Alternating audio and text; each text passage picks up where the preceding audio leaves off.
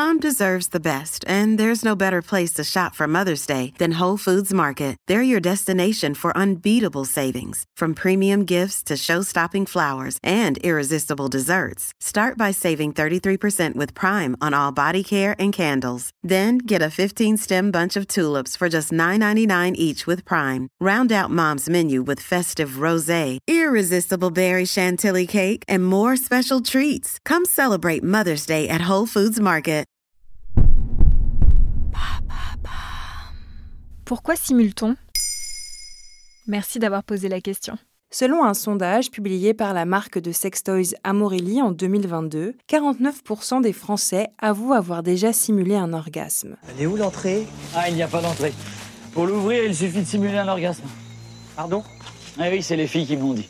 Sans surprise, les femmes sont plus nombreuses à le reconnaître à 67% contre 31% chez les hommes. Les deux sexes ne simulent pas pour les mêmes raisons. C'est-à-dire? Du côté des femmes, il y a plus souvent l'envie de faire plaisir. Comme en témoigne le sexologue Jean-Claude Picard dans les pages de Santé Magazine. Souvent, j'entends les femmes qui me disent que leur mari, compagnon, veulent leur donner un orgasme. Elles-mêmes n'en ont pas forcément envie ou besoin à chaque relation sexuelle. Mais ça peut leur faire plaisir de faire plaisir. Ainsi, simuler durant les premières fois, quand le partenaire ne s'est pas stimulé jusqu'à l'orgasme, pourrait servir à ne pas l'effrayer pour ne pas risquer de le perdre éventuellement.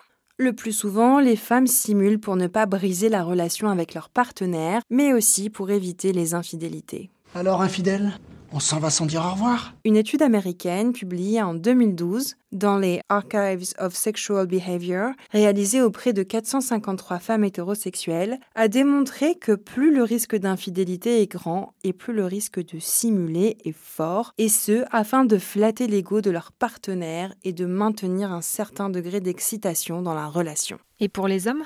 Ils simulent souvent lorsque la relation devient poussive et qu'ils ont envie de passer à autre chose. Comme le détaille la sexologue Catherine Blanc sur les ondes d'Europe 1. Parfois, il y a une connexion qui ne se fait pas, ou parfois ils ont l'impression d'être dans une action non suivie, non accompagnée par l'autre, ou dans une attention de l'autre de quelque chose qui ne vient toujours pas. Pour d'autres, il peut s'agir d'une histoire d'ego. Les hommes peuvent aussi simuler pour coller à l'image de virilité et de performance qui est encore souvent associée à la sexualité masculine.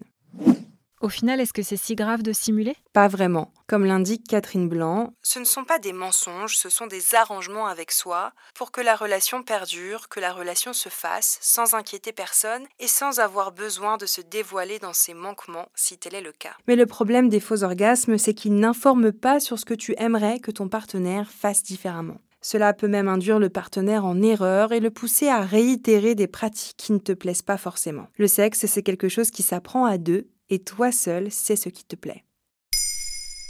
Maintenant, vous savez, un épisode écrit et réalisé par Olivia Villamy. Ce podcast est disponible sur toutes les plateformes audio. Et pour l'écouter sans publicité, rendez-vous sur la chaîne Bababam Plus d'Apple Podcasts.